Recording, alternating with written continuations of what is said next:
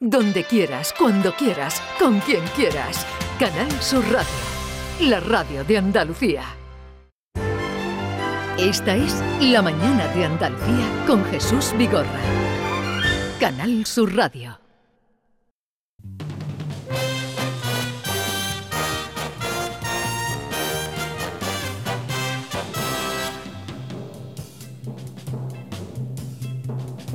He andado muchos caminos, he abierto muchas veredas, he navegado en cien mares y atracado en cien riberas. En todas partes he visto caravanas de tristeza, soberbios y melancólicos borrachos de sombra negra y pedantones al paño que miran, callan y piensan que saben por qué no beben el vino de las tabernas. Mala gente. Pues buena gente que camina y buena gente que acude cada jueves a, esta, a este foro, al ágora de la radio, son nuestros académicos que ya están con nosotros. Alfonso Lazo, buenos días. Hola, buenos días. ¿Qué tal estás? Pues muy bien y a la espera de que alguien me vacune. Eh, no sé Yo si pregunto, si pregunto, oiga, ¿tienes ¿dónde amistad- me tengo que vacunar? ¿Tienes amistad con algún alcalde, con algún consejero? Pues ahora no, antes a lo mejor, ¿no? hace algunos años, pero ahora no conozco a ningún jerarca, no, No conoces a ningún jerarca. no. Así es que quedo a la espera, ¿no? Cuando pase el tiempo y nadie Sí, me pues llame, pues para los 80 te faltan muchos ¿Eh? años. Sí, es una barbaridad. Esos son los próximos, son los de los 80. Los próximos no, los próximos son a partir de 65 70, No, no, no. ¿No? No. A partir de Ah, ah, 80. Pues yo entro, yo entro. Pero mm, no sé si tienes amistad con algún consejero. Pues no, nada, nada, ninguno, no. De ese tipo de política estoy retirado completamente. Eh, Enriqueta Vila, buenos días. Buenos días. ¿Qué Jesús. tal estás? Estoy bien. ¿Alguna preocupación? Preocupación la de todos. La de todo. Esa es la que tenemos. Eh, y Rogelio Reyes, buenos días, Rogelio. Buenos días, Jesús. ¿Tu estado de ánimo?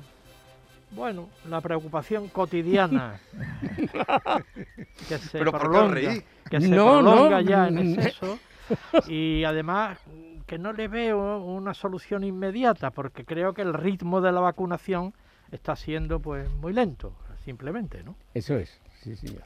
Un millón son ya los que se han vacunado en nuestro país. Millón y pico. sí, un millón, Muy pero, poco, eh, muy pero, poco. pero, pero, de cuidado. cu- de, 45 Hoy millones ha, que somos. ha hecho un cálculo, el confidencial, no Sí. me he parado a ver, por ejemplo, mi fecha, ha hecho un cálculo de, a tenor de cómo va el ritmo ahora mismo y de la edad que tenemos, lo que, qué día no, cuándo nos tocaría Bueno, hace, vacunarnos. hace cosa de un mes, creo recordar, si no me falla la memoria, nuestro presidente de gobierno dijo que para final de enero iba a estar vacunada la mitad de la población española. No, no, no, no vamos por ese camino, ¿eh? No, No. Ni mucho menos, porque la- las vacunaciones que se han hecho hasta ahora son las más fáciles, son de grupos que están concentrados en un punto, lo- los ancianos que están en los asilos, los médicos que están trabajando todos juntos, eso es muy fácil de vacunar, pero ahora cuando empiece la población, pues vamos a ver si lo Como hacen con estamos en una tertulia académica, yo creo que a Jesús le va a tocar haz calendas grecas.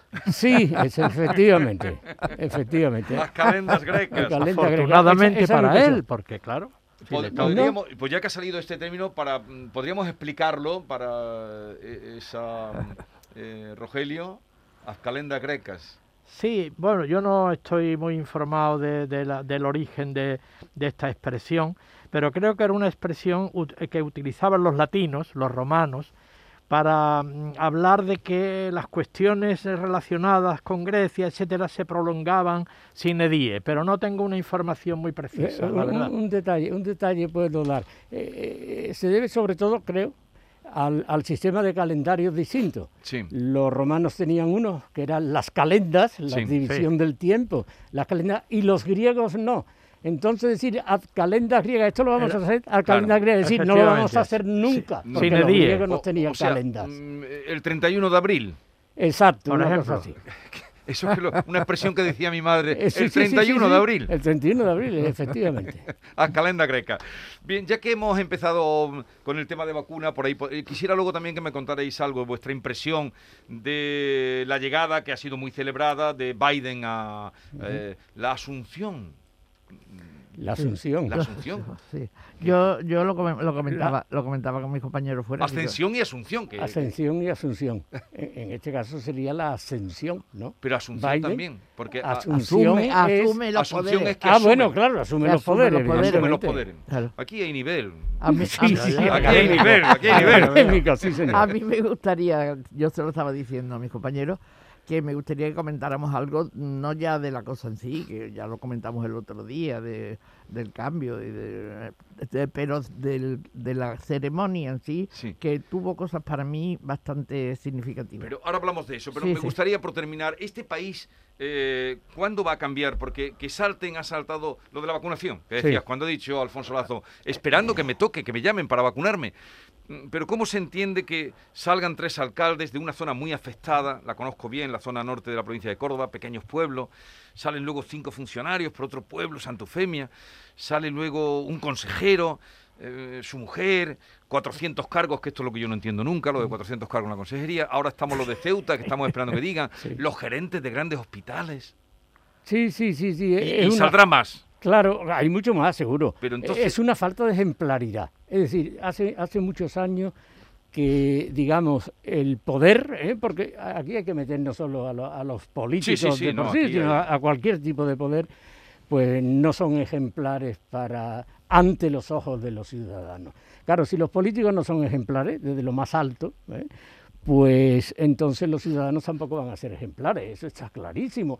Hay un filósofo español joven, pero muy bueno, muy bueno, que se Ah. llama Javier Gómez. Ah, Javier Javier escrito un ¿eh? Entonces Ah, claro. tiene todo, Sí, todo, sí, sí. un, tiene cuatro, cuatro libros que son extraordinarios sobre la ejemplaridad.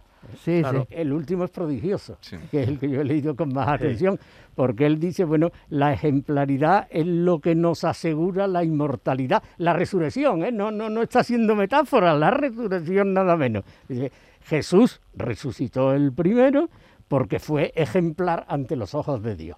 Bueno, esa ejemplaridad no existe por parte de buena parte del poder en España. ¿eh? Pero si lo Eh. bajamos también al terreno de mm, cotidiano, tampoco Claro. existe. No, claro, Eh. claro, cuando hablamos de alcalde de un pueblecito que se ha vacunado a sí mismo, ¿no? Pues, pues, Porque, escandaloso. porque la ejemplaridad es el motor que mueve, digamos, el progreso y el desarrollo Claro. moral también del mundo.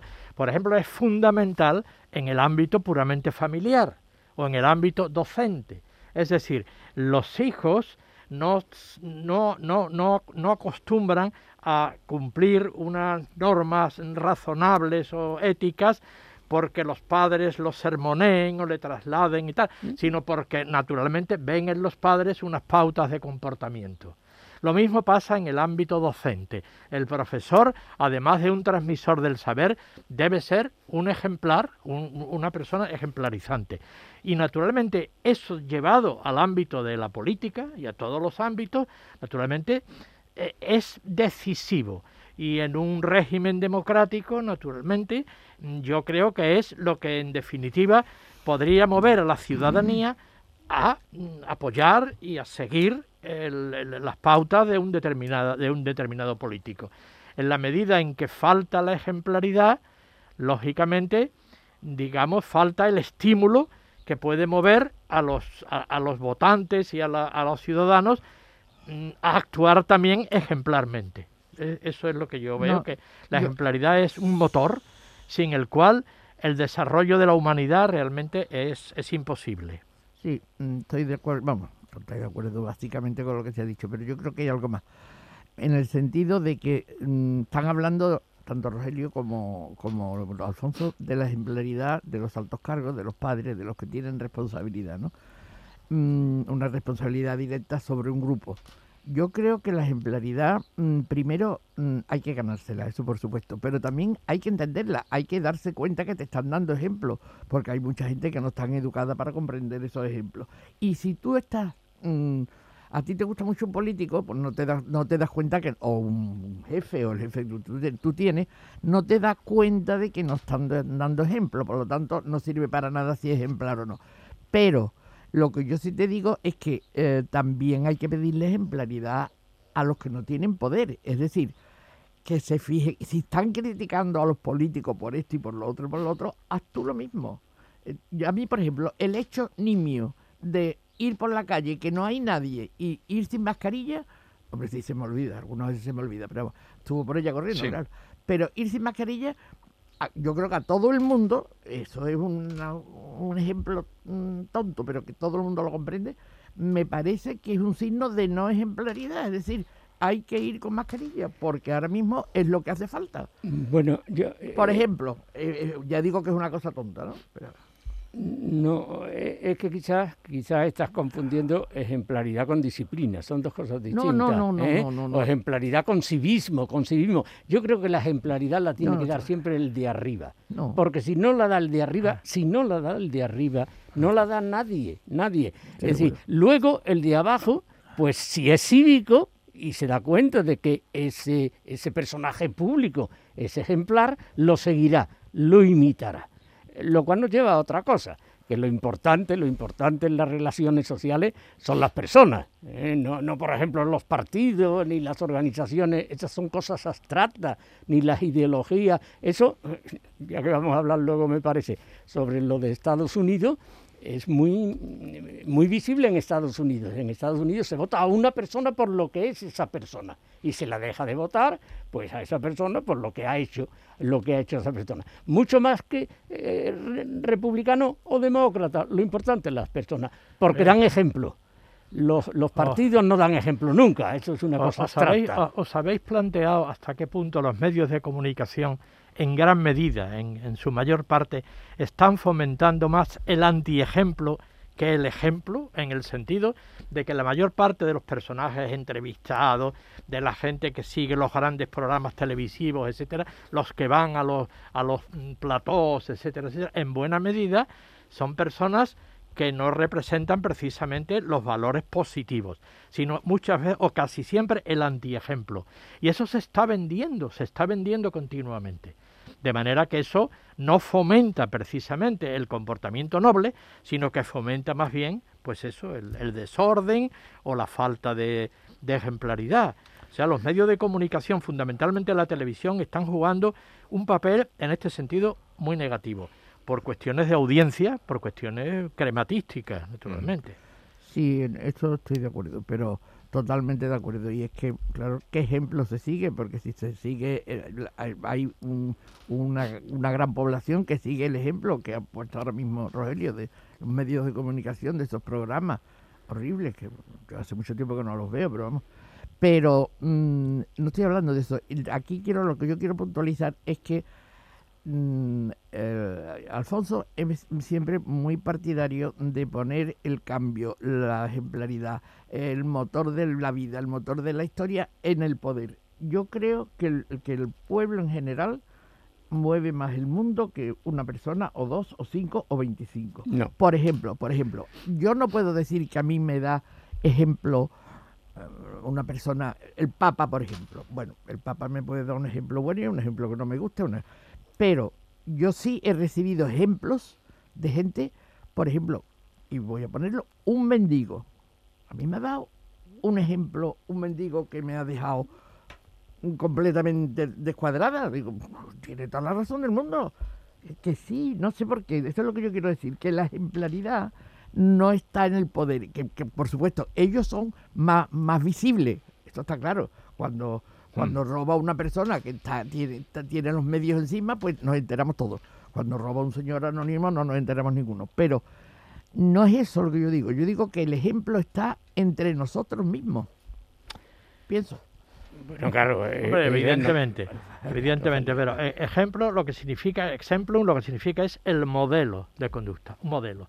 Y naturalmente los políticos o la gente que tiene poder en todos los órdenes aparecen ante la ciudadanía mucho más frecuentemente como modelos o antimodelos que no, naturalmente, el resto de la población, ¿no?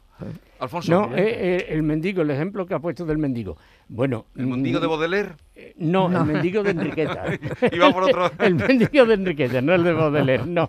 Cuando dice, me ha dado ejemplo, sí, pero te la ha dado a ti, no al resto de la sociedad. Ese pobre mendigo no lo escucha nadie, yo he lo apre- escucha yo he tú. aprendido de claro, claro que sí. Y yo he aprendido. Quiero transmitirlo. Sí, claro. sí, claro. Y Eh, eso, eso en, en Eh, una si multitud. yo no te, cuando, cuando yo digo que, que el- que lo fundamental pues son eh, la gente pública y, y- y lo que hacen la historia y, y los que dan ejemplo, no me refiero a los casos excepcionales. Yo me he encontrado con gente del campo maravillosa, con una sabiduría inmensa, analfabetos. ¿eh? Pero Recuerdo- culta. ¿Eh? Pero culta, pero culta. Eh, es decir, eso es lo que. Lorca llamaba la cultura en la sangre. Eh, eso es, pero esa habla, claro. persona, y yo la tengo muy presente en la cabeza ahora mismo, ya murió, yo lo conocí ya viejo y me contaba cosas antiguas de la, de la comarca. Bueno, esa persona su influencia era mínima. Que es de- y aquí estamos hablando de la influencia sobre una sociedad, un pueblo porque es así o porque es de esta otra manera. Pues yo creo que es esencial por el ejemplo que den o no den sus dirigentes, sus hombres de la cultura, claro. sus élites. Eso sus está claro, eso está claro, pero tú ahora mismo estás transmitiendo aquí, habrás transmitido en muchas partes que a ti te dio ejemplo un señor del campo. Y lo Sí. estás transmitiendo aquí, y lo habrás transmitido en el Congreso, y se te habrá quedado dentro, y tú lo vas transmitiendo. Eso, a eso es lo que yo me digo, y eso es ejemplo de una persona que no tiene influencia, pero hace influencia en otra persona, Bueno, claro. que hace influencia en otra y que hace influencia. sí, pero- La transmisión. Vale. Bueno, pero yo estoy de Más, acuerdo más con lenta, Alfonso. más lenta. Hombre, que es más lenta la, La- la- las élites son decisivas. Que sí, sí, claro, eso está claro, pero si eso no lo discute nadie. Un poquito de música.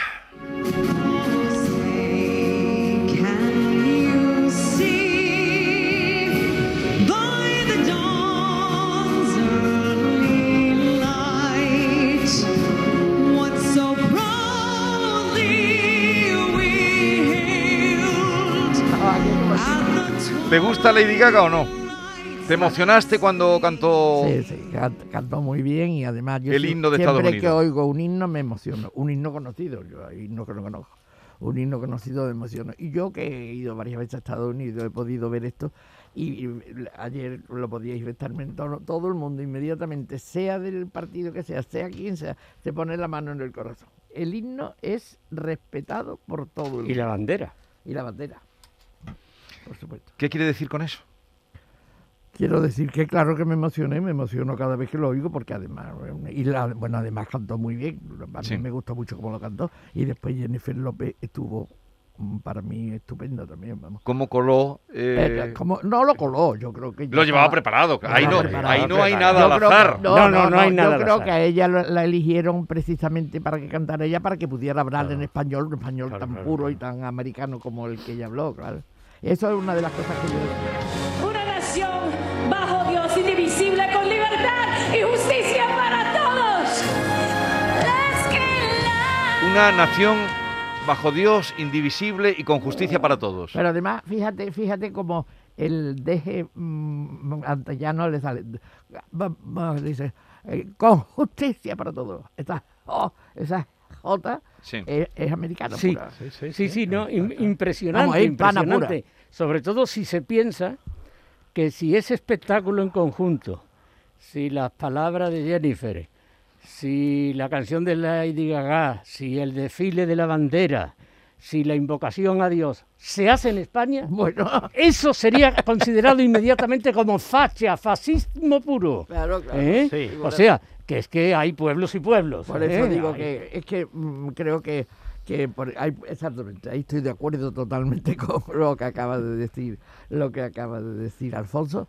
Hay pueblos y pueblos y verdaderamente el, en eso el pueblo americano es una, una- un modelo, Eh, un modelo. Pero ¿por qué admiramos eso, eh, que hoy todo el mundo habla de, de la perfección como está hecho, y en España sería eh, Sí. lo que tú has dicho y rancio? eh, Sí, Pero- rancio, rancio, Yo- yo- facha, por- fascista puro. Sí, Bueno, yo- porque es que, vamos a ver, Biden eh, ha, ha ganado las elecciones, va a ser presidente, pero con un discurso moderado. Mm, Biden es considerado en los Estados Unidos como un hombre de centro, de centro. Sí. ¿eh?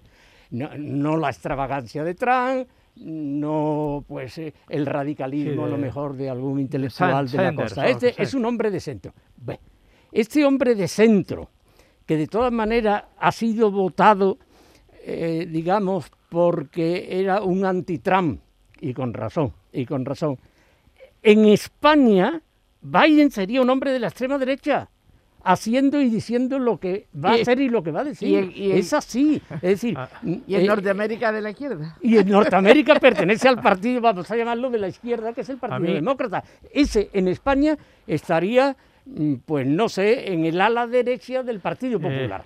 A mí, aparte de esta capacidad para escenificar que tienen los americanos, que la tienen, evidentemente, y que, pues a mí me, me- llama la atención muy favorablemente este sentido de pertenencia que tiene eh, el país, que tiene la gente a un determinado país. Es el sentido de pertenencia a mm, que eso, digamos, en Europa existe, pero de alguna, de alguna manera los, los europeos tienen una mayor dosis de escepticismo sobre su propio país, etcétera.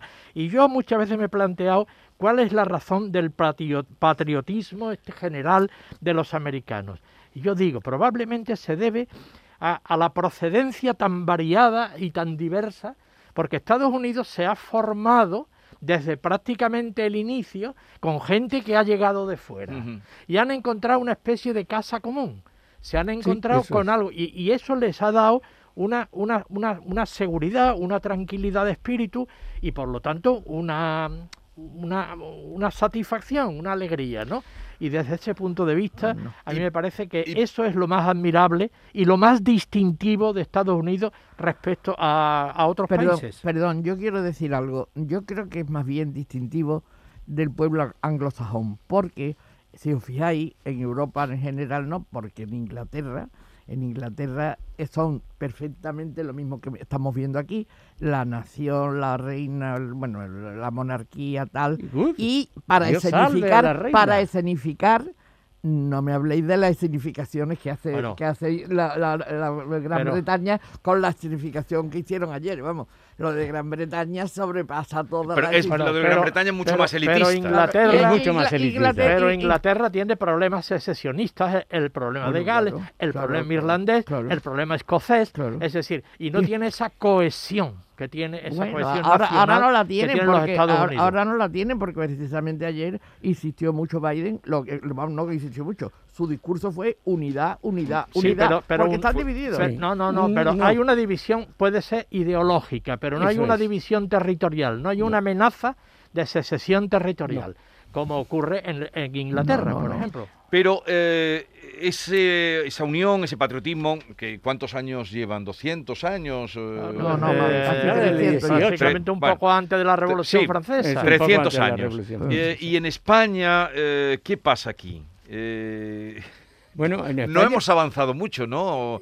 Bueno, hemos, avanzado una barbaridad. No, avanzado, digo, en el sentido Sí. de esos símbolos de los que estáis hablando, eh, la bandera. Ahí hemos retrasado. No, ahí hemos El himno. retrocedido. sí, Hemos sí, esa es la retrasado impresión. No, no, en lo otro hemos avanzado ver, muchísimo, pero en ese sentido, en el Yo, sentido... yo- yo creo que en España, por centrarnos en, en el caso de España, en 1968 se produjo en todo el mundo occidental, el mundo occidental, una revolución cultural Sí. gigantesca. El 68, como lo Mayo llamamos, del 68. fue una vamos, fue una inutilidad política, aquello políticamente no podía llegar a ningún sitio. Pero fue una victoria cultural para esa mentalidad que desencadenó el 68. Bueno, eso en España ha tenido una influencia gigantesca. Mm, eh, hay, yo diría que, que- todas las generaciones menores de 50, y- de 50 años, eh, pues eh, tienen una mentalidad 68ista. Ha penetrado en, en el pueblo español. Y el 68 en gran parte pues era la anarquía, era el ludismo, Eh, la era la diversión, sexual, la era de ninguna sexual, era- manera el patriotismo, de ninguna manera. sí, ¿eh? El 68 se hace en principio, en principio contra la guerra de Vietnam. Eh, Estados. Unidos debe retirarse de Vietnam, por lo tanto, debe aceptar una derrota. Bueno, pues de ahí viene que la derrota sea buena. Es decir, eh, es que eh, la mentalidad española de nuestros días dominante, dominante, es mm, eh, no hagamos ningún esfuerzo, ni siquiera nos defendamos, ¿eh? resignémonos a todo y divirtámonos. Esa es, desgraciadamente, La- la mentalidad colectiva española de estos instantes, heredada directa de 1968. y bueno, y Hay lo- minorías, por supuesto, que dicen no. Y, y Pero- luego, y luego la, la herencia del franquismo ha sido muy negativa en el Claro. sentido de que, bueno, se ha entendido eh, que como si la derecha hubiera monopolizado las grandes ideas de cohesión nacional, los símbolos, las banderas, etcétera. Y digamos, y ese autoritarismo franquista, en cuanto que hay algún gesto aquí de defensa de esos valores un- uni- uniformes, etcétera, inmediatamente se asocian con el franquismo.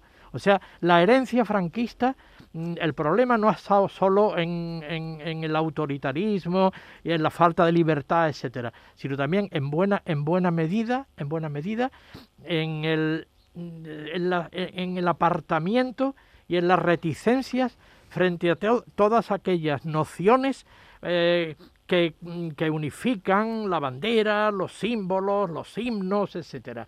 Y todo eso está pesando enormemente, sobre todo sobre la izquierda española. Hubo... Ya vamos terminando, pero venga, Sí, Alfonso. No, no, no, no. eh, eh, es que se produjo en la oposición al franquismo, que me parece excelente y que nos llevó a la transición y que es una cosa formidable, eh, se cometió un error, un error de in- intelectual. Se pensó que el franquismo tenía un origen muy lejano en la historia de España y que por lo tanto no bastaba con liquidar el franquismo, sino que había que liquidar todo lo que hizo o todo lo que hicieron los españoles anteriormente que pudieron llevar al franquismo. Y eso se llevó por delante un montón, un montón de ideas buenas, de ideas excelentes, entre ellas la idea del patriotismo, ¿eh? la idea de invocar a Dios, que en España es imposible que lo haga un político en público, ¿eh? Mm, la idea de la grandeza de una nación. Todo eso era, Sí. se- era el origen del franquismo para esa oposición que luchaba brillantemente contra él. Y eso nos ha condicionado y nos condiciona está- ahora. Bueno, eh, quiere- no, vamos ya terminando. Eh, eh, Biden además citó a San Agustín. Claro, claro, de sí, sí, eso son esas Me acordé de cosas. ti cuando Y- citó a San Agustín. Y, y- y Mitterrand fue, eh, tuvo un funeral grandioso en Notre Dame, Mitterrand, que era eh, socialista. Bien, vamos a terminar ya, ya son las 11.33 minutos. Eh, ¿Con qué poema Bueno, echamos pues, hoy el broche? Hoy voy a dar un giro y vamos a dejar De fuera acuerdo con la situación internacional. Vamos a dejar la poesía más moral o amorosa que tantas veces hemos leído aquí y vamos a entrar en un dominio, mm, si queremos, más frívolo, pero estéticamente muy, muy interesante, ¿no? Es un poema que representa muy bien el espíritu decadente, amoral, eh, casi demoníaco y muy culturalista del modernismo, de la línea de Rubén Darío y estos, y estos autores. Es un poema de Manuel Machado, mm, del libro mm, del libro Museo, porque Machado, Manuel Machado hizo de la belleza un tema angular de su Mm. poética. Las cosas no eran buenas o malas, sino bellas o feas, ¿no? Pues bien, eh, hay un poema muy breve, muy breve, Sí. que tiene un título que se llama Oliveretto de Fermo, que es un personaje del Renacimiento italiano. Este Oliveretto era naturalmente un asesino a sueldo de, de la época de los Medici Sí. y que estaba vinculado bueno, también con César Borgia, con Maquiavelo. Maquiavelo habla de él en El Príncipe y bueno, César Borgia lo, lo ahorcó y tal.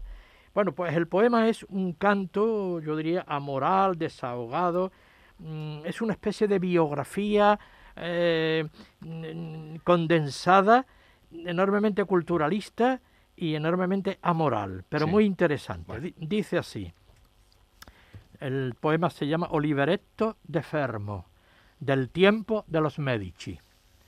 Fue valiente, fue hermoso, fue artista.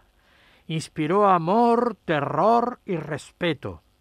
En pintarle gladiando desnudo, ilustró su pincel tintoretto. Machiavelli nos narra su historia de asesino elegante y discreto. César Borgia lo ahorcó en Sinigalla. Dejó un cuadro, un puñal y un soneto. Precioso, es La, sonoro. la ejemplaridad. La ejemplaridad. Aquí terminamos. Alfonso Lazo, Enriqueta Vila, Rogelio Reyes. Hasta el próximo día. Buena semana. Cuidaros. Adiós.